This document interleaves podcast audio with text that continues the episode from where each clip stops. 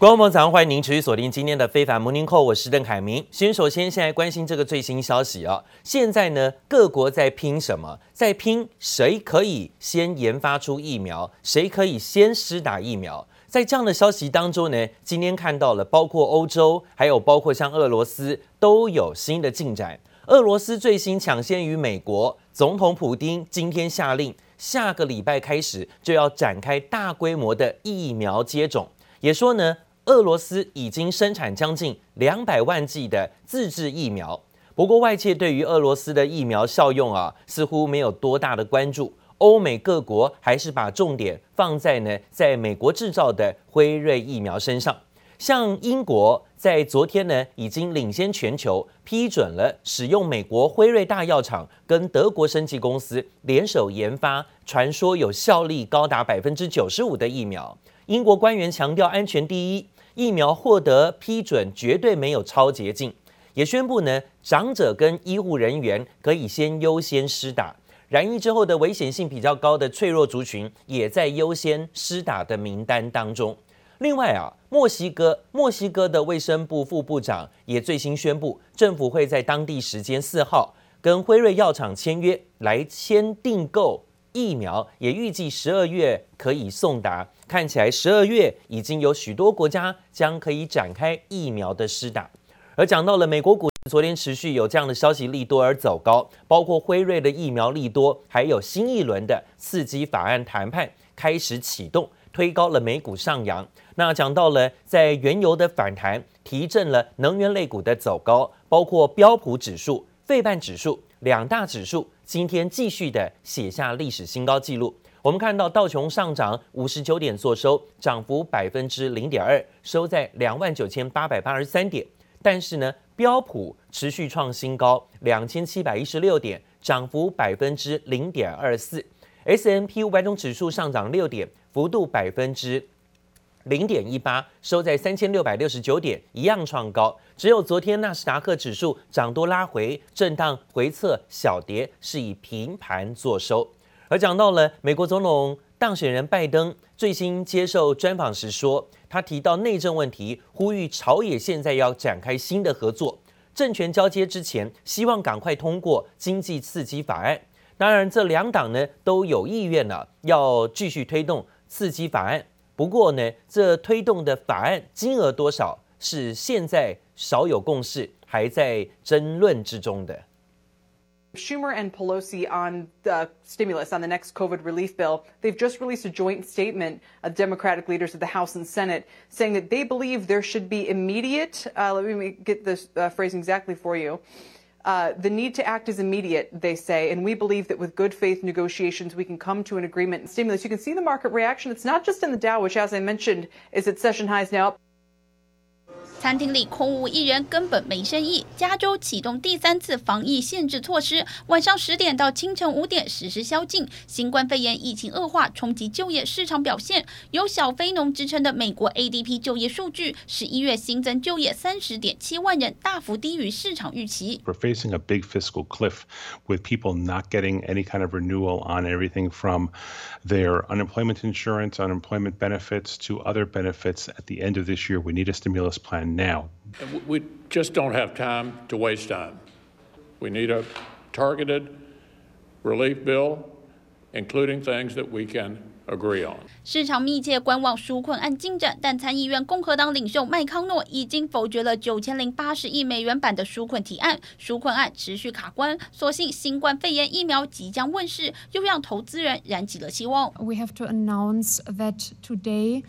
Uh, the, the first um, uh, global emergency use authorization has been granted. I know that the whole House will want to join me in welcoming the fantastic news that the MHRA has formally authorized the Pfizer vaccine for COVID 19. Yeah, yeah. 英国领先全球，率先批准美国辉瑞药厂和德国生技公司 BioNTech 的新冠疫苗准许紧急使用，预计下周开始施打，采取自愿接种。英国卫生部长表态，愿意公开接种疫苗，以作表率。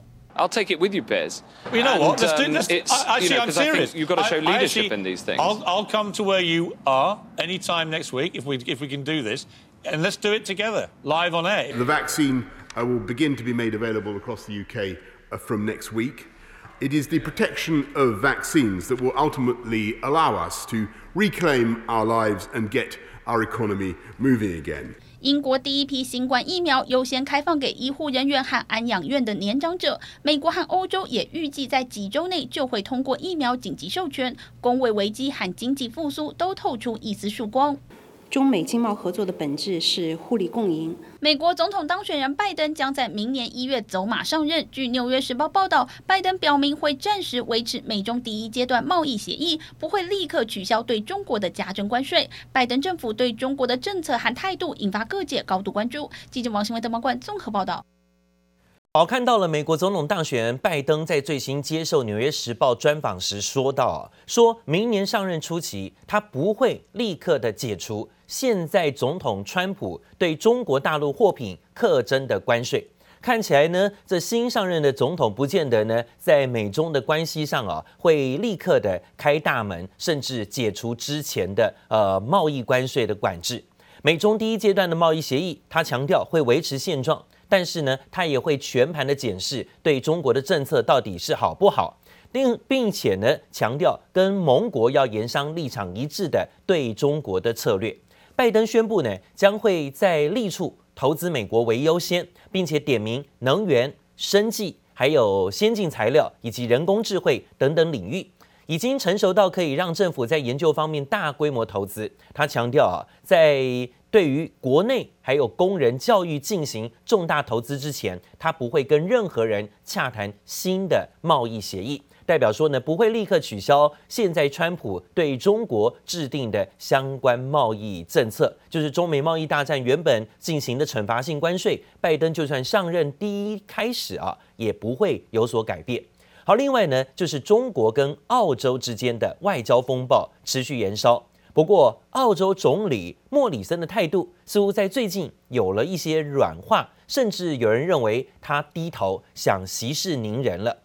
莫里森在最新微信发文强调呢，当前的军人杀民众啊、杀平民的这种风波，并不影响跟中国人民之间的友谊。莫里森表态呢，但是却压不住舆论的反应。有澳洲企业打算筹组去中国化的供应链，更有来自于纽西兰、瑞典等国家的议员在拍影片，说要支持澳洲的葡萄酒，对抗中国对澳洲葡萄酒的关税制裁。So this December, we are asking you all to join us in standing against Xi Jinping's authoritarian bullying. By drinking a bottle or two of Australian wine and letting the Chinese Communist Party know that we will not be bullied. 来自十几个国家的议员串联录了一支影片，发起买红酒挺澳洲活动。对华政策跨国议会联盟试图以行动声援澳洲对抗中国，表达不向强权屈服。China has cancelled a whole range of Australian imports in an attempt to bully us into abandoning our values. One of the worst affected industries is the Australian wine industry. 澳洲和中国的贸易摩擦还没解决，又闹出外交风波。澳洲总理莫里森再度亲上火线，他特地选在中国社群媒体微信发文。Scott Morrison posted a message on the social networking platform WeChat, explaining that Australia is investigating alleged war crimes with a thorough and transparent process. And he reaffirmed that the post does not diminish our respect for and appreciation of our Chinese Australian community. Or indeed our friendship with the people of China。莫里森不忘强调，推特风波不影响澳洲与中国民众的友谊，似乎不愿风波继续闹大。但这场风暴已经止不住，有澳洲企业表态，打算组去中国化的供应链，而且纽西兰和法国也挺身而出，相继声援澳洲。美国国务院副发言人布朗也在推特发声，批评中国外交部散播不实讯息。既然美国的国务院副发言人，和澳方一起，又强调他们的价值观，又指责中方捏造图片。澳方和美方的一些人，他们怎么好意思来指责中国捏造照片和散布虚假信息？难道这些是假的吗？中国外交部始终坚称，那则推特依据的是澳洲国防部的报告，不是捏造的。中国无意退让，就连莫里森要推特撤下那则引发争议的推文，推特也没照办，只标注了含敏感资讯。纵然澳洲有再多不满，这件事也只怕最终落得草草收场。记者王新华、黄义豪综合报道。澳洲总理莫里森似乎开始有一点想低头息事宁人，因为发现呢，中澳之间呢许多的贸易关系，如果现在完全的被阻隔，可能澳洲受伤很沉重啊。这件事情最早原先就是经历了四年的调查，发现澳洲的特种部队被指控曾经在阿富汗杀害了三十九名手无寸铁的囚犯跟平民。这让中国外交部发言人赵立坚日前推文发出了中国网友制作的相关插画，来讽刺澳洲军人杀人事件。这通缉了所谓中国跟澳洲之间关系跌到了冰点。而澳洲总理莫里森最新呢，则是上微信批评插画事件，但这则讯息随后呢就遭到了微信封锁。莫里森持续要求中方针对先前的插画风暴道歉，但是却遭到拒绝。莫里森最新因此上微信批评中国外交部啊发言人赵立坚先前在推特上上传的插画，要捍卫澳洲针对特种部队在阿富汗行动的战争罪调查的处理，并且表示澳洲会用透明的方式来处理这一次的棘手事务。然而，根据路透社的最新报道，莫里森这项讯息已经遭到了微信封锁，微信的母公司腾讯目前也没有回应相关的消息。但是呢，如果被封锁，大概呢就是被指责这样的说法是扭曲事实。路透社的报道看起来，澳洲总理想要驳斥军人杀人的恶行，这种图片是被指责说这扭曲事实。其实因为真的有发生这起事件呢，其实是源自于经过四年的调查，发现澳洲特种部队被指控曾经在阿富汗残害了。残杀了三十九名的手无寸铁囚犯跟平民，而澳洲上个礼拜已经表示，这十九名的犯案现役军人跟退役军人都已经可能未来会遭到刑事的起诉。另外呢，美国总统川普在大选的诉讼上仍然持续进行，不过川普依然担心卸任之后要面对许许多多的官司，传出川普已经积极的在向幕僚询问。能不能自己行使特赦权，避免自己下台之后遭到起诉？想要特赦自己，甚至自己的儿女。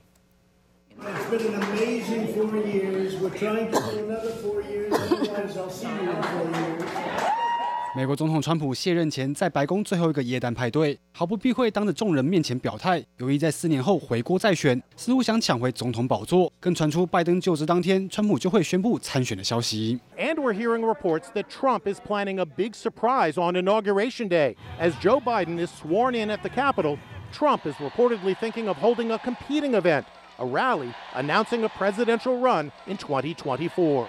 不过，眼前川普可得先处理卸任后可能面临的诉讼。纽约时报报道，川普担心下台后可能遭拜登清算，已经私下跟幕僚讨论是否有权利现在行使特赦权，让自己与家人摆脱官司缠身的窘境。And CNN reports a former White House official saw Trump become obsessed with the pardon power, reportedly asking about that very thing, self-pardoning. Now, it would be unprecedented, and DOJ rules currently bar a self-pardon by the president. But there's no final word on this one from the Supreme Court. 川普要特赦自己恐怕不容易，但川普的御用律师朱利安尼传上周已经请求川普在卸任前特赦他，因为朱利安尼在今年夏天因为逼走驻乌克兰大使一事被检察官提起调查，不止川普的亲信来恳求，更传出有人打算行贿向川普争取特赦。U.S. District Judge Beryl Howell on Tuesday released a heavily redacted order that described what she called a bribery for pardon investigation. 美国联邦法院提出一份十八页的文件，证明美国司法部正在调查是否有人提供政治现金向川普换取特赦或减刑。不过文件中关键涉案者等细节约一半内容都被涂黑，让外界雾里看花。今天不杨启华综合报道。另外是美国科技巨头苹果公司又卷进了争议。意大利反垄断机构对苹果又重罚了一千万欧元，原因是苹果对于 iPhone 的防水功能宣传不实。意大利当局认为啊，苹果夸大声称 iPhone 手机具有防水功能，但实际的情况是在特定情形之下才有防水效果，而且呢又不提供进水的保护，因此呢裁定要进行开罚。另外呢，则讲到美国巨晶片的巨头高通举办的新产品的技术发表，最新的新晶片市场也关注华为等等企业能否呢再采购高通的晶片。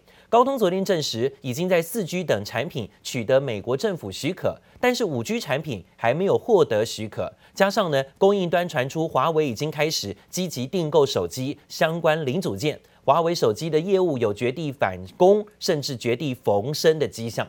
另外，高通也期待未来会从华为的体系剥离出来的新荣耀手机能够积极的进行合作。毕竟呢，这还是有庞大的商机可以在其中取得。